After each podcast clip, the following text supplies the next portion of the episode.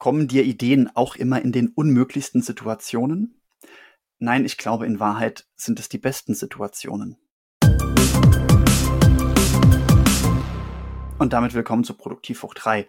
Mein Name ist Sascha Feth und ich möchte heute mit dir, mit meiner Erkältungsstimme, über Ideen sprechen, die Situationen, in denen dir Ideen kommen und was das über dich und diese Situationen aussagt. Ich bin ganz sicher, du kennst das.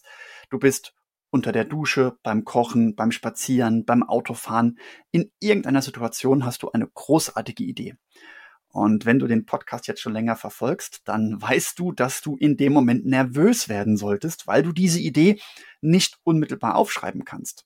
Kannst dir auch nicht nachgehen. Also das ist vielleicht sogar das, was dich noch nervöser macht, dass du sagst, ey, ich wollte, sollte, könnte doch noch, aber jetzt stehe ich unter der Dusche, jetzt gerade kann ich es nicht tun. Je nach Situation kann ich mir es noch nicht mal aufschreiben. Also da kommt diese ganz tolle Idee, dieser ganz wertvolle Gedanke, den du gern umsetzen würdest, am liebsten instantan, auf jeden Fall aber nicht vergessen willst, dass dieser Gedanke da war, aber die Situation ist einfach unmöglich. Das zeigt dir drei Dinge. Nummer eins, dein Kopf ist sehr gut darin, Lücken zu füllen. Wenn dein Kopf weiß, dass es irgendwo eine Lücke gibt, dass irgendwo noch ein Übergang fehlt, eine zündende Idee, eine Anregung, was auch immer, dann geht dein Kopf auf die Suche nach diesen Ideen und diese Idee wird dir irgendwann kommen. Also das Ganze passiert unterbewusst. Ich möchte jetzt aber gar nicht mit psychologisch belastbaren Begriffen um mich werfen. Ich habe dir auch schon erklärt, was eine Serviettenplanung ist. Bei der Serviettenplanung hast du eine Projektidee oder eine Produktidee und kritzelst die schnell auf eine Serviette. Nicht nur die Produktidee, sondern auch den groben Weg, wie du da hinkommst, wie du dieses Projekt umsetzen willst. Und wenn diese groben Schritte aufgeschrieben sind, dann fehlen noch ganz viele Details. Und dein Kopf wird zuverlässig diese Details ausfüllen. Er wird dir diese Ideen geben, äh, diese Ideen bringen. Darin ist er sehr gut, wenn du ihn entlastet hast von der Aufgabe, die vorherigen Ideen zu halten. Wenn du vorherige Ideen hast, ich stelle mir da, das Bild kommt nachher nochmal vor, dass du so eine Tatanbahn oder so eine Rennbahn im Kopf hast und die Idee ist jetzt ein Läufer oder Läuferin, beziehungsweise so ein kleines Rennauto, was auf dieser Tatanbahn im Kopf und auf dieser Rennbahn im Kopf immer wieder hin und her fährt. Und wenn du all diese Ideen jonglieren musst, dann wird's auf dieser Renn- oder Laufstrecke ziemlich voll. Und ständig kommt irgendjemand vorbei und sagt, vergiss mich nicht, vergiss mich nicht, vergiss mich nicht. Und wenn du aber all diese vorbeizischenden Ideen, die du schon hattest, wenn du die ordentlich gemanagt hast, dann kann der Kopf diese schon gehabten Ideen loslassen. Du gibst mentale Kapazität frei und diese mentale Kapazität ermöglicht es dir dann, dass neue Ideen überhaupt aufkommen, dass du für neue vorbeiflitzende Ideen überhaupt offen bist, dass du die überhaupt wahrnehmen kannst, sie isoliert wahrnimmst und auch wieder notieren kannst, sodass auch diese Idee nicht mehr ständig auf der mentalen Tatanbahn hin und her flitzen muss. Zweitens, es zeigt dir, dass du im Arbeitsalltag diese mentale Freiheit einfach nicht hast. Bedeutet, du saßt auf der Arbeit, hast über irgendwas nachgedacht und in dem Moment fiel dir keine Idee ein, fiel dir keine Lösung ein, hattest du keinen kreativen Input.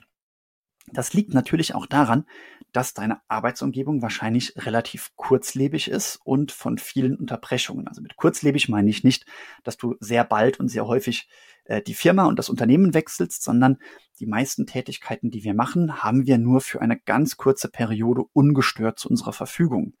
Und wenn wir jetzt also in eine neue Aufgabe reingehen und wir kommen gerade aus einer anderen Aufgabe, aus einer Besprechung, aus der noch die Gedanken kreisen, bis diese Gedanken dann erstmal zur Ruhe gekommen sind und die Gedanken ab jetzt neu um die neue Idee, um das neue Projekt, um den neuen Termin, was auch immer jetzt gerade ansteht, kreisen, das dauert ein bisschen. Und wenn du jetzt unterbrochen wirst von eigenen Ideen oder von fremden Ideen, weil jemand die Idee hat, dich jetzt gerade anzurufen, dich jetzt gerade auf Slack oder Microsoft Teams zu kontaktieren, dann verlierst du wieder den Fokus auf die neuen Ideen dieser gedanklichen Tatanbahn. Wenn du dann aber abends zu Hause bist oder in einer anderen Situation, wo diese äh, Kurzlebigkeit und häufige Unterbrechung mal kurz ausgeschaltet ist, wo du einfach mal eine halbe Stunde am Stück kochst, okay, vielleicht musst du da auch ins Kochbuch schauen, aber du kochst so ein bisschen aus dem Rückenmark heraus. Wenn du Sport machst, wenn du laufen gehst oder sonst was tust, dann passiert das ja auch mehr oder weniger voll bis halb, halb bis vollautomatisch. So rum. Und dann kommen die Gedanken zur Ruhe. Dann erst hast du die mentale Kapazität, um neue Gedanken zu erkennen, die hochsteigen zu lassen. Ist also ein ganz starker Hinweis darauf, dass deine Arbeitsumgebung nicht ungestört genug ist und nicht äh, deine Kreativität nicht fördern kann, sodass die Kreativität also außerhalb der Arbeitsumgebung stattfinden muss. Jetzt habe ich vorhin gesagt, es zeigt dir drei Dinge. Die dritte Sache ist eigentlich schon der wichtigste Tipp, äh, den du daraus ziehen solltest. Und Achtung, diesen wichtigsten Tipp, den hörst du heute nicht zum ersten Mal von mir. Das ist nämlich drittens, schreib alles auf. Und das habe ich schon so oft gesagt, dass ich irgendwann mal aus Spaß sogar gesagt habe, wir könnten ein Trinkspiel daraus machen. Ich habe es also gerade gesagt, wenn du bei dem Trinkspiel mitmachst, bitte, dann gönne dir jetzt einen kurzen Drink.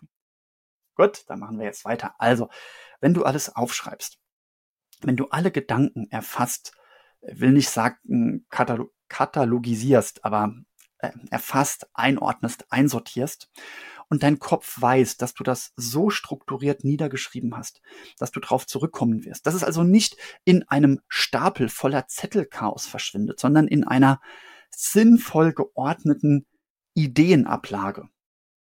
Dann wird der Kopf die Ideen, die erfasst sind, loslassen und die mentale Kapazität freigeben für andere Ideen, für neue Ideen, die du brauchst, die du brauchst, um in den Projekten kreativ voranzukommen, die du brauchst, um die Lücken zu füllen, die diese Serviertenplanung bisher hatte.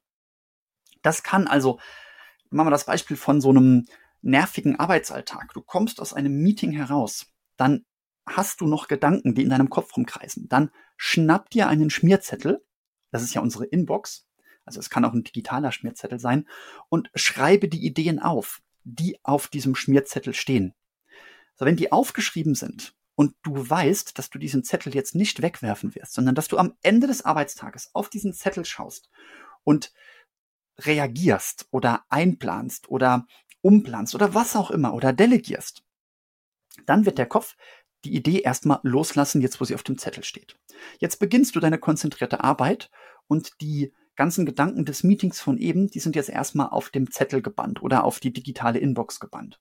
Wenn jetzt eine Unterbrechung kommt, weil es dir aus welchem Grund auch immer nicht möglich ist, für ein komplett unterbrechungsfreies Umfeld zu sorgen, dann wird auch diese ja, Idee in Anführungszeichen aufgeschrieben. Also, du denkst dann, ach Mist, ich muss doch auf dem Heimweg noch Katzenfutter kaufen. Also schreibst du es auf. Du schreibst alles in deine Inbox. Du erfasst all diese Ideen. Du erfasst all diese Unterbrechungen, die jetzt doch irgendwie zu dir durchgekommen sind. Und wenn dein Kopf weiß, dass du darauf zurückkommen wirst, dann lässt er los. Sonst lässt er nicht los.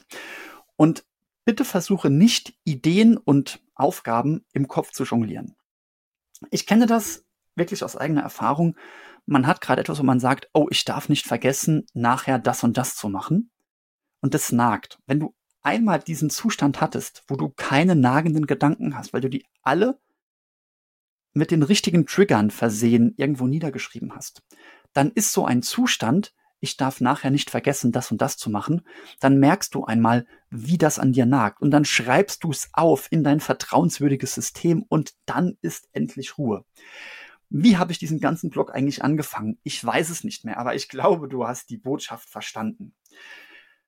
Bitte denk daran, du bist nur noch eine Next Action vom Erfolg entfernt bitte sorge dafür, dass diese Next Action kein nagender Gedanke ist. Ach so, Moment. Und was ich dir noch sagen wollte ist, wenn du systematisch lernen willst, wie du dich besser organisierst, dann schau dir meinen Audiokurs Werde produktiv hoch drei an. Den gibt's kostenlos auf YouTube. Verlinke ich dir in den Show Notes beziehungsweise der Videobeschreibung. Und jetzt schreib deine Next Action auf.